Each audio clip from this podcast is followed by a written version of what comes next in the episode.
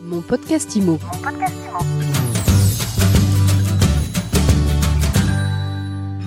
Bonjour et bienvenue dans ce nouvel épisode de mon podcast IMO, votre rendez-vous avec l'immobilier. On démarre l'année avec un rendez-vous conjoncture et j'ai le plaisir de retrouver Charles Marinakis, président de Century 21. Bonjour. Bonjour Ariane. Century 21 vient de publier son bilan 2023. Qu'est-ce qu'il faut retenir? Oh bah, trois, trois choses, trois grandes tendances sur 2023. Une qui ne surprendra personne, c'est la baisse du volume des transactions qui s'affiche euh, environ moins 16 chez nous, moins 18 chez les notaires, moins 20 chez d'autres de mes confrères. Donc voilà, disons entre moins 15 et moins 20, mais ça c'était attendu. Et... La deuxième notion que j'ai retenue de 2023, c'est la faiblesse de l'ajustement des prix. En revanche, on espérait, en tout cas on imaginait que les prix s'ajusteraient de manière plus marquée. C'est pas le cas, à part sur la région Île-de-France hors Paris, où les prix ont vraiment baissé, qui est la région qui a le plus souffert. Mais vous voyez, quand on extrait l'Île-de-France du reste de la France, on s'aperçoit que les prix ont assez peu baissé en France en 2023, ce qui est pour moi en tout cas une surprise. Et puis le troisième sujet qui est plus euh, l'absolue nécessité aujourd'hui d'avoir une analyse euh, vraiment régionale, parce qu'on n'arrive plus de trouver de dénominateur commun d'une ville à l'autre, d'une région à l'autre, voire d'un département à l'autre. Donc euh, on a à peu près tous les cas de figure qui se mélangent. Et ça, c'est une vraie confirmation. Ça veut dire que les marchés doivent s'étudier maintenant très factuellement, très sectoriellement. Alors pour revenir sur l'évolution des prix, vous appelez régulièrement les vendeurs à baisser leurs prix. La baisse, elle a peut-être démarré, en tout cas elle est pour l'instant très euh, faible. Euh, pourquoi et vous l'estimez à combien? Alors là, la baisse, euh, effectivement, moi j'aurais souhaité qu'elle soit plus marquée en 2023. Bah parce que si vous voulez, j'ai pas de solution miracle quand les Français ont été factuellement, si vous voulez, le pouvoir d'achat immobilier des Français a été amputé de 16% c'est pas de la faute aux vendeurs, c'est pas de la faute aux acquéreurs, c'est de la faute à l'économie au sens large du terme. Quand les taux d'intérêt ont été multipliés par 3 en 18 mois ou 24 mois, mécaniquement, ça a désolvabilisé les Français. Donc à un moment donné, il faut bien reconstituer du pouvoir d'achat et il n'y a pas mille manières de le reconstituer. Alors ce qui nous euh, laisse espérer qu'en 2024, on puisse actionner de nouveaux leviers, mais en 2023, à part la baisse des prix, aucune autre option n'est à notre disposition, si vous voulez. Voilà. Ce ne sera pas tout à fait le cas en 2024 et je m'en réjouis. Mais pourquoi est-ce que les prix n'ont pas plus baissé que ça en 2023 bah Parce que les vendeurs ont pris leur temps et moi je, peux les comprendre. Vous savez, on a catégorisé les, vendeurs en trois types de vendeurs. Les vendeurs contraints, celles et ceux qui ont, euh, pour de bonnes ou des mauvaises raisons, l'obligation de vendre dans un délai court et qui devront mécaniquement ajuster leur prix. Les incertains, les majoritaires, ceux qui disent euh, bah, je vends, je vends pas, euh, la sacro-sainte question est-ce que c'est le bon moment de vendre, qui sont indécis. Et moi je les comprends quand on a acheté à 1,2% à un prix qui est inférieur à 50%, c'est pas forcément facile de se dire euh, qu'on va baisser son prix ou qu'on va aller se réendetter à 4% pour les 20 ans qui viennent.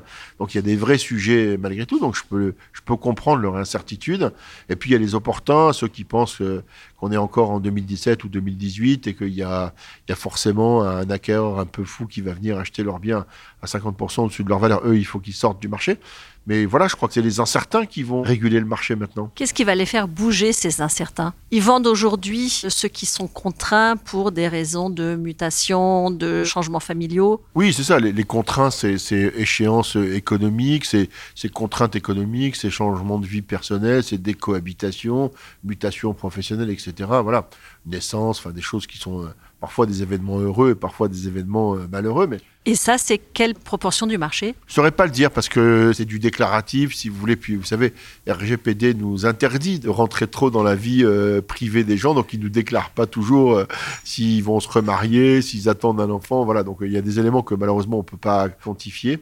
En tout cas, c'est suffisamment pour qu'il y ait encore 850 000 transactions en France qui se soient faites, si vous voulez, cette année. Donc, il se fait quand même des transactions. Voilà.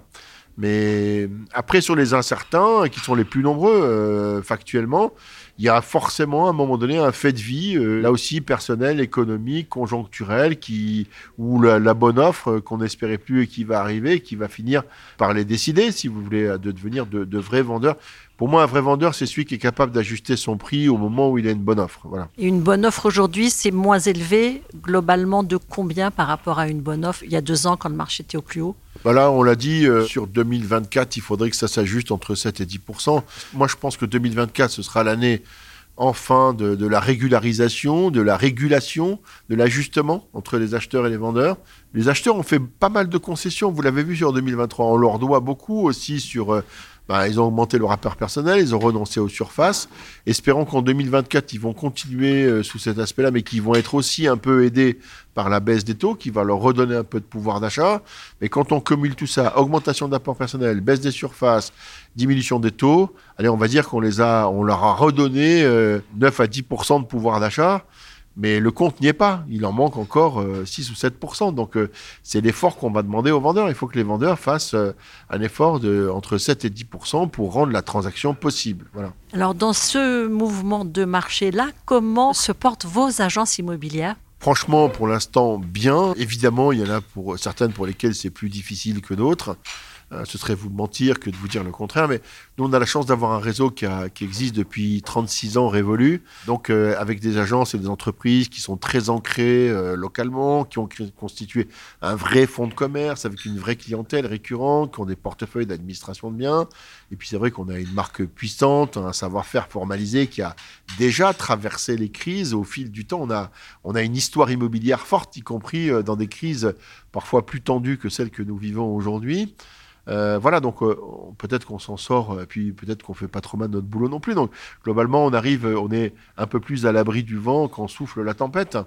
Mais, mais oui, forcément, quelques-unes de nos agences seront aussi en difficulté, en particulier celles et ceux qui ont démarré leur activité récemment qui n'ont pas eu le temps de constituer cette vraie notion de fonds de commerce, cette récurrence de clientèle. Mais vous savez, vous connaissez mon optimisme légendaire. Hein. On a fini l'année 2023 avec plus d'agences qu'au début de l'année. Vous nous rappelez les chiffres justement 960 agences au 31 décembre et on était à 940 au début de l'année. Et vous vous êtes développé sur le segment du luxe Oui, on a créé une branche luxe. D'abord, c'était une demande de certains de nos franchisés qui étaient sur des territoires où le luxe peut s'exprimer euh, dans de bonnes conditions. Ils le faisaient déjà en catimini. Ils nous ont demandé de le faire savoir et de le formaliser. C'est ce qu'on a fait. On a créé une, branche euh, Fine Homes and Luxury pour celles et ceux qui font du neuf, avec 26 euh, agences aujourd'hui qui sont aux couleurs de ce nouveau concept et qui ne font que ça. On s'en réjouit, c'est une niche, hein, je vous l'accorde, on ne fera pas 200 agences avec ça. Mais euh, en tout cas, ça donne de la visibilité, ça marque aussi notre professionnalisme qui est aussi avéré dans la branche du luxe. Et puis comme c'est le marché qui souffre le moins en ce moment, bah, il vaut mieux aller plutôt vers ce marché-là. Alors, les marchés qui souffrent, dernière question, vous avez l'air moins inquiet euh, sur cette crise-là que les précédentes. Pourquoi? Qu'est-ce qui fait que vous avez l'air de garder le, sourire sur la suite? Bah, Parce que je pense que les indicateurs, on les connaît.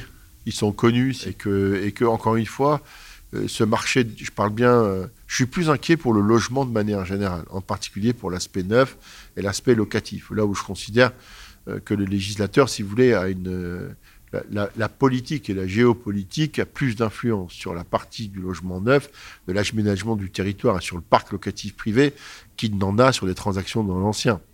C'est ce qui euh, me fait garder cette sérénité, c'est que ce segment de marché s'est toujours autorégulé depuis la nuit des temps sur des leviers qui sont des leviers connus, ceux qu'on a cités là récemment. Et je pense qu'on est capable, et j'ai confiance aussi dans les agents immobiliers, tous les agents immobiliers, quels qu'ils soient, hein, ceux que je considère comme étant des vrais agents immobiliers, c'est-à-dire ceux qui ont des vraies agences, qui ont pignon sur rue, qui sont installés dans la cité, ben ceux-là, si vous voulez, je sais qu'ils vont faire le travail nécessaire le travail de pédagogie pour arriver à faire en sorte que le marché se décrypte et que les vendeurs et les acquéreurs trouvent des accords intelligents sur la base d'un prix accepté par le vendeur et acceptable par l'acquéreur. Donc, on a aussi notre code-part de responsabilité, entre guillemets, dans l'animation de ce marché-là. Mais je suis serein parce que ça fait 50 euh, ans qu'on le fait, ce, métier-là, 50 ans qu'on arrive à, à l'autoréguler et que le pouvoir législatif et politique est assez faible dans notre domaine. Est-ce que c'est le moment d'investir? Si vous avez de l'argent, oui, c'est toujours le moment d'investir. Moi, ce que je dis, c'est qu'il n'y a pas de crise de l'immobilier, il y a une crise du logement. Après, dans l'immobilier, qui peut dire qu'il a été déçu de ses investissements sur les 20 dernières années? Personne. Vous voyez, on a pris l'exemple dans certaines régions, sur 7-8 ans, ils ont gagné 48% de plus-value. Où est-ce que vous trouvez ça? Nulle part. Il n'y a aucun investissement. Vous pouvez trouver à la fois la jouissance du bien, parfois un revenu locatif et de surcroît, in fine, une plus-value. C'est unique comme type d'investissement. Donc oui, l'immobilier, ça reste un très bon investissement, mais il faut juste comprendre que ce n'est pas un produit de spéculation, ce n'est pas une action. Ou alors vous achetez des parts de SCPI, c'est de la pierre papier, mais c'est une autre histoire. C'est un produit de capitalisation, l'immobilier. Il faut revenir à la genèse, a fortiori pour les résidences principales, mais c'est aussi vrai pour la partie investissement locatif. Voilà, il faut s'inscrire dans le temps. C'est une histoire euh, de temps, l'immobilier. Merci beaucoup Charles Marinakis, président de Ceinturie 21. Merci Ariane, à bientôt. Et à très vite pour un nouvel épisode de mon podcast IMO à écouter tous les jours sur MySuite IMO et sur toutes les plateformes. Mon podcast IMO. Mon podcast